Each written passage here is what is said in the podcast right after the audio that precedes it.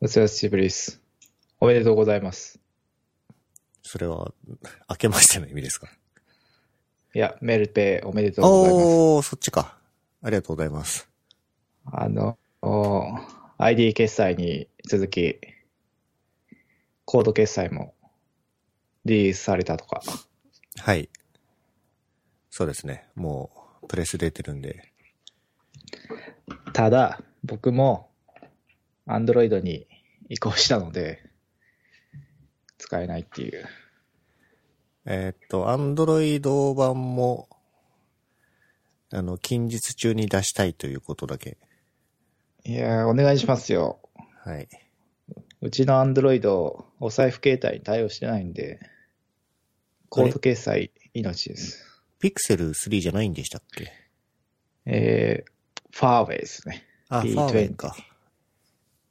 あの、今しばらくお待ちください。なんか、iPhone の時は普通にお財布携帯対応で、まあ、 QUICPay とか NFC 決済最高って思ってたけど、いざ使えなくなると、やっぱコード決済も必要だなっていうのが身に染みて、わかりますな。うん。いや、ほんとさ、なんか、周りの人ら、まあ僕らの周りの人らギーギークばっかりでさ、iPhone とか、Android の Google Pixel 3とか、持ってて当たり前って感じだけどさ、そんなこともないよね、一般的に。そうですね。もう一世代、二世代前の iPhone 使ってる人もいっぱいいるとは思いますね。うん。他の決済サービスでコード払いとかは使ってるんですか？そう、だから、えーっと、Android になって NFC 使えないから、PayPay をちょっと使いましたね。ビッグカメラとかのオペは、コードを表示して、まあ、金額入力のオペレーションがあったと思うんですけど、うん。ファミリーマートとかの決済は、あの、自動で終わるじゃないですか。うん。なので、スピード感は全然遅くないなっていう感じがあって。そうっすね。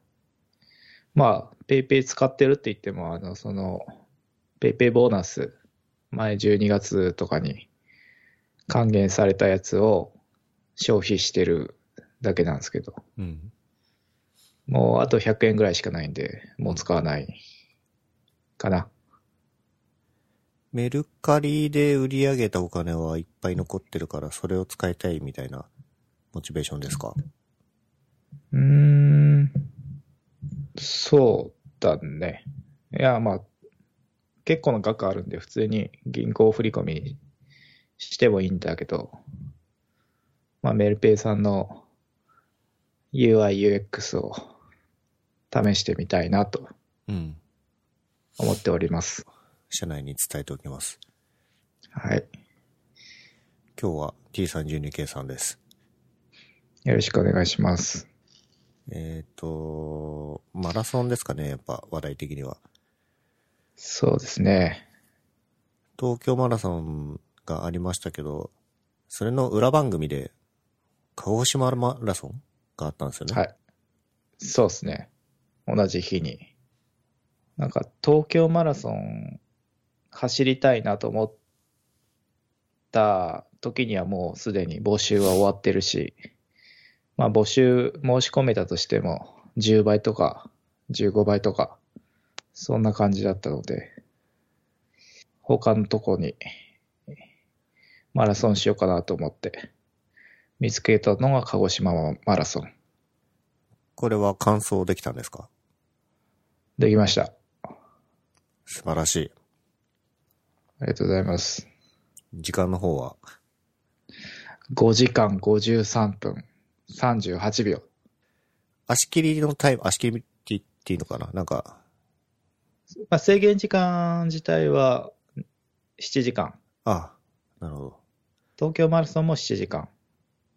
まあでも大会によってはなんか5時間半とか、早い大会だと4時間とかあるんで、まあそれだと完走できなかったっていうのがあるんで、まあ精進していかなきゃいけないなっていう。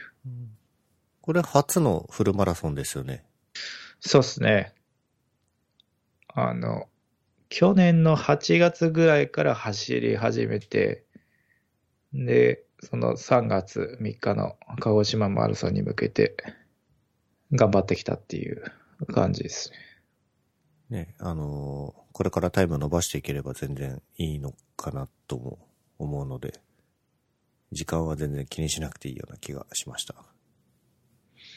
そうっすね。これはもう自分の戦いですね。うん。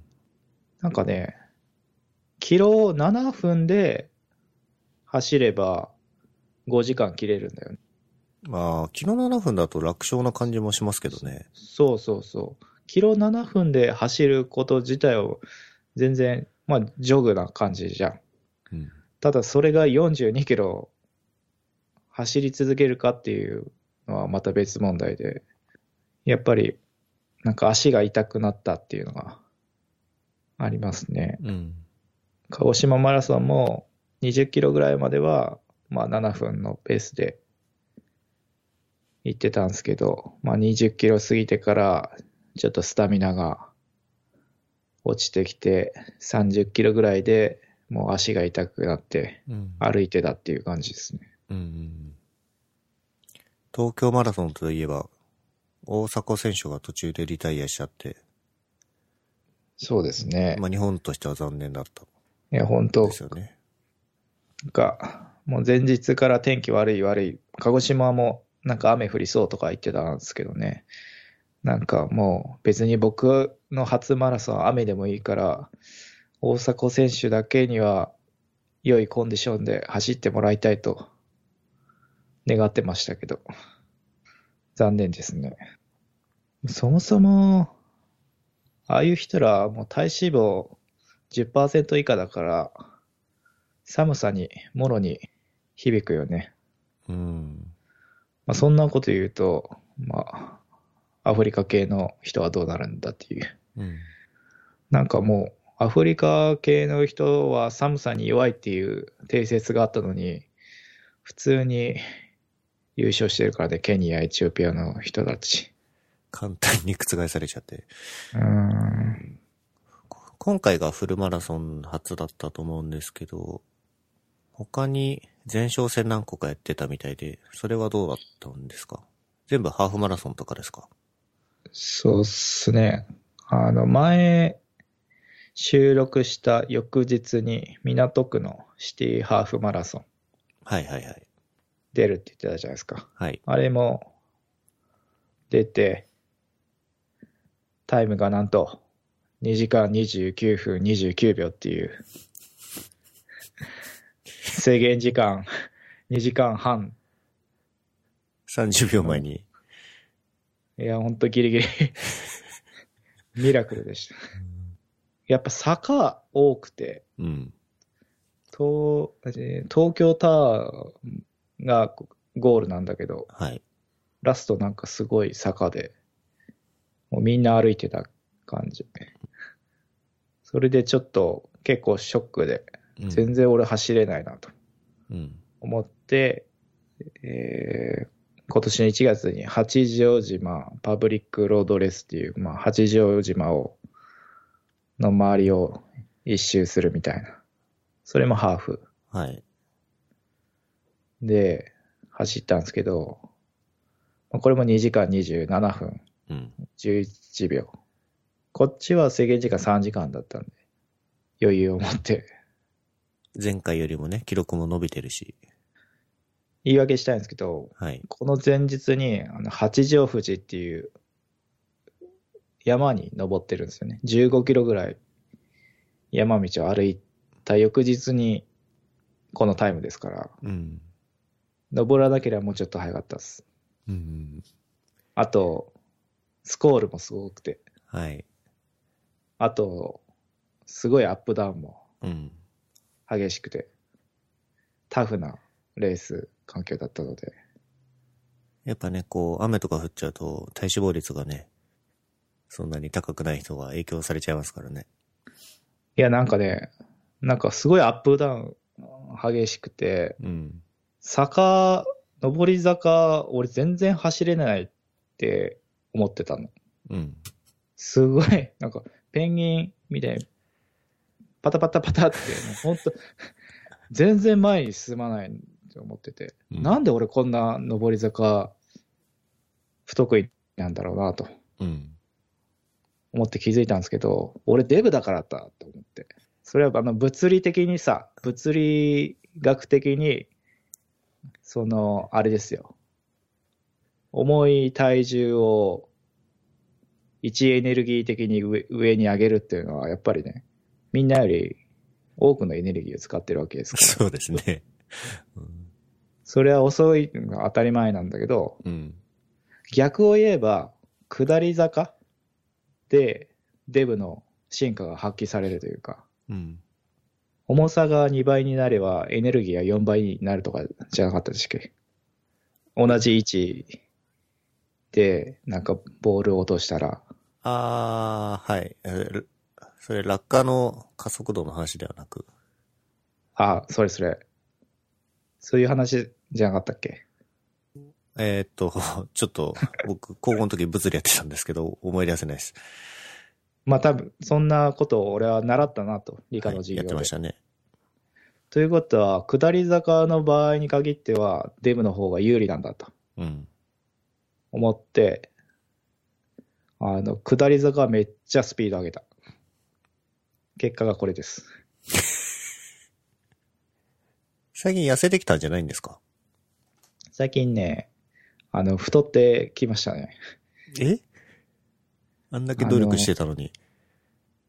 まずは、その、北系も言ってたけど、カーボンを、カーボローディング？はい。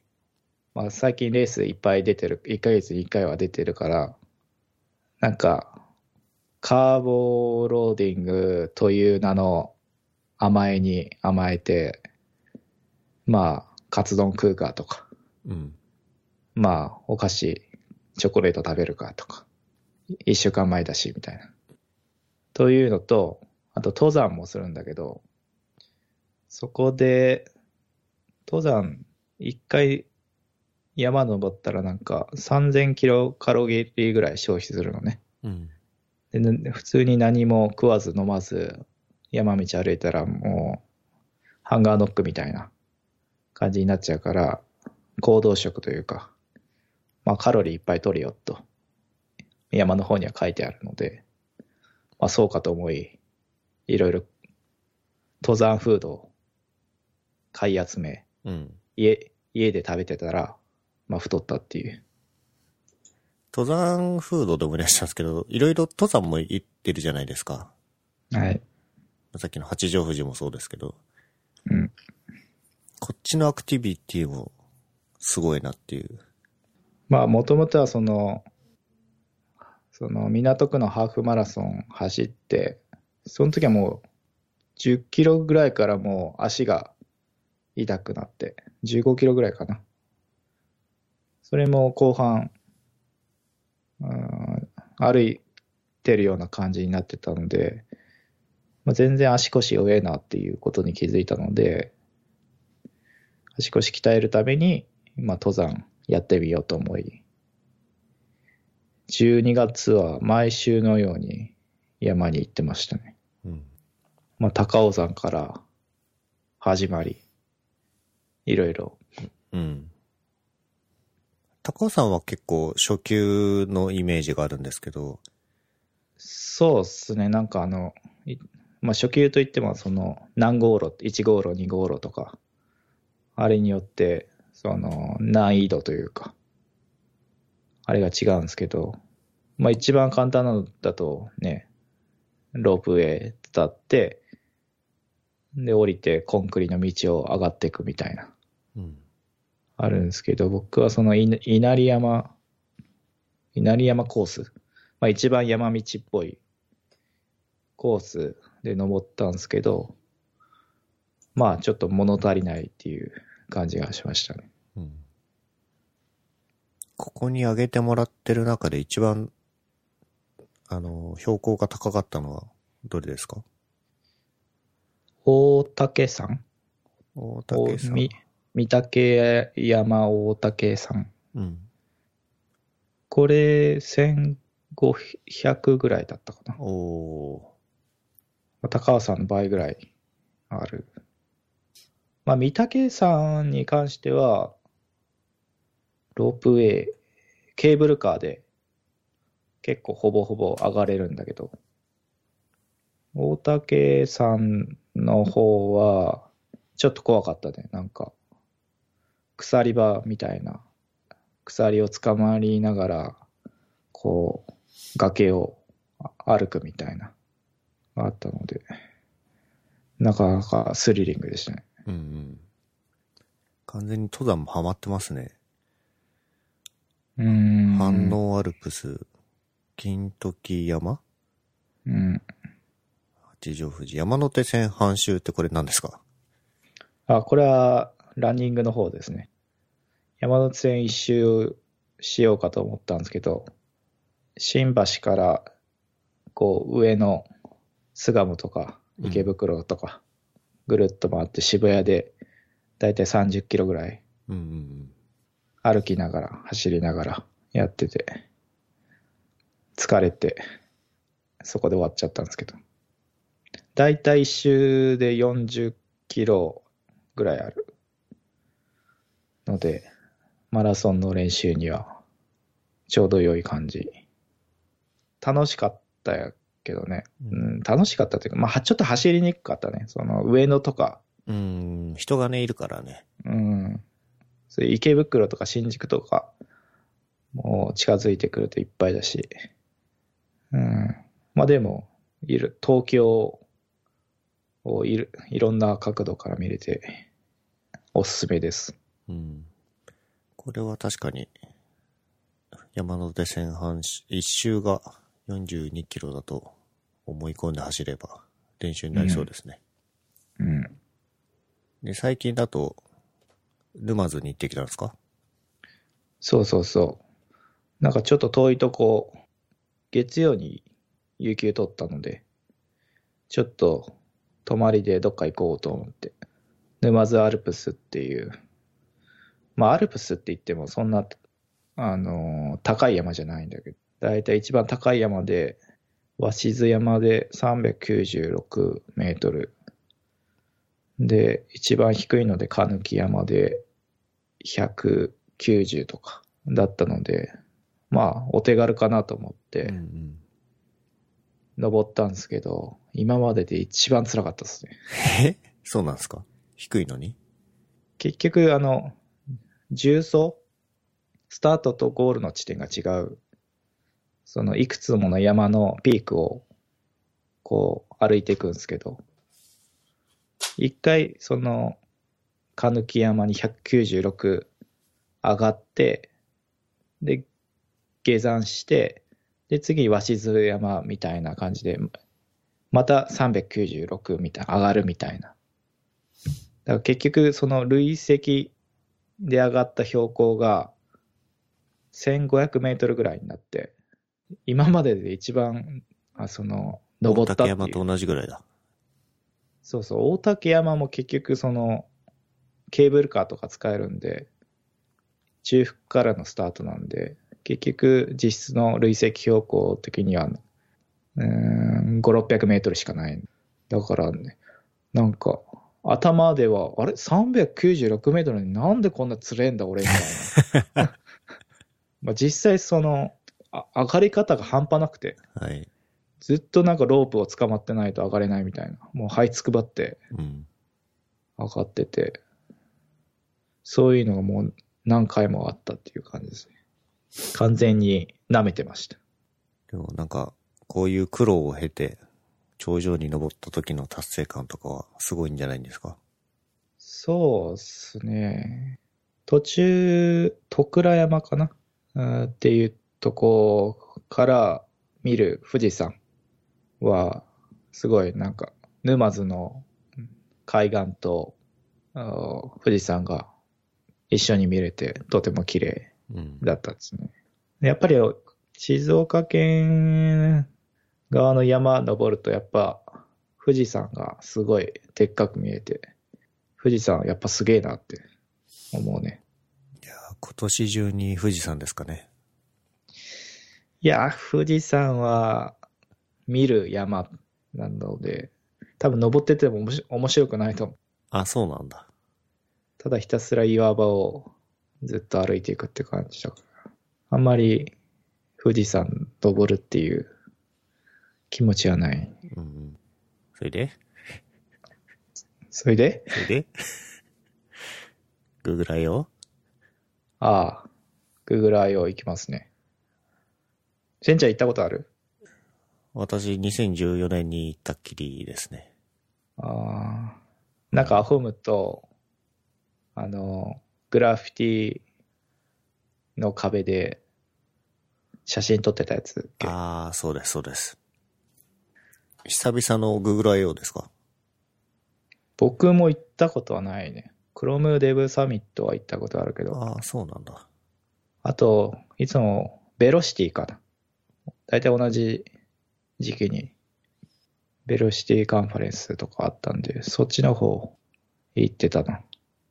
今回はどういう気持ちで臨むんですか？なんか、久々に行きたいなと思ったきっかけみたいなやつ。いやー、これが、まあ、同僚が、同僚のアンドロイドエンジニアが、申し込みましたかって言われて、あ申し込んでないと思って。まあ、同僚一人で行かせるのもなと思って、じゃあ一緒に行きますかって、当選したら、と思って、申し込んだら当選しちゃったっていううん。だけの、あれで、なんか、行くことになりました。でもせっかくならね、現地のその雰囲気とか、カンファレンスそのものも楽しんで、そうですね。まあちょっとまじ、マジレスすると、まあ、最近なんかフラッターを使っていて、うん。で、Android エンジニア、iOS エンジニアがフラッターで書いて、で、僕も書いてもよかったんだけど、めんどくさいなと思って、僕はデザインの方をやってて。うん。で、まあフラッターならそのマテリアルデザインのコンポーネント、クラスがいっぱいあるんで、標準で。うんだから綺麗に再現できるというか。そういうわけで、そのデザインもそのマテリアルデザインのスケッチプラグイン、公式が提供しているやつを使って、えー、まあ、コンポーネントをレゴのように組み立ててデザインしていくっていう感じで。で、それをフラッターで、えー、チャキチャキ、えー、実装していくっていう。なんか僕らのやってるのは、まあ、そういう、モック、プロトタイプ検証ののやつなんで、そんなに完成度を高めなくていいので、とりあえず動かせるものを作ればいいっていう感じなので、そういう文脈においては、そういうフラッターとマテリアルデザインっていうのは相性良かったなとうん。感じました。うん。なんで、まあ、そういうフラッター事情とか、マテリアルデザイン事情についてはちょっと興味ありますね。ウェブはどうしちゃったんですか、ウェブは。ウェブはね、フラッターからウェブに書き出せるらしいよ。ハミングバードだったっけな。はい。まあまあ、フラッターウェブはあるとして、その石本さんのウェブ熱はどうしちゃったんですか？ウェブだってね、お仕事ないからさ、なんかネイティブアプリ、まあ、とりあえずモック作るのに、ウェブで、ウェブサービスっていうわけでもないので、ちょっと今はデザイン寄りな感じになってますね。さようですか。さようですね。マラソンとか登山のウェブサイトは作ってみたいかなって。ああ、えちょっといいですね、それ。そうなんですよ。だから、登山に関してはヤマップうん。っていう、まあ、僕のその登山履歴のあれはもう全部ヤマップに上がってるんで。で、これ、元改善にいたモリゴンさんっていううん。人が、福岡の会社なんだよね。うん。作ってて、まあそういうのもあって使ってるけど。なんか、じ、やっぱ自分が使うものを作るっていいよね。うん。転職ですか？いや、そこまでヤマップに転職。そこまで登山に情熱があるというわけでもないけどね。作れたらいいなとは思うけど。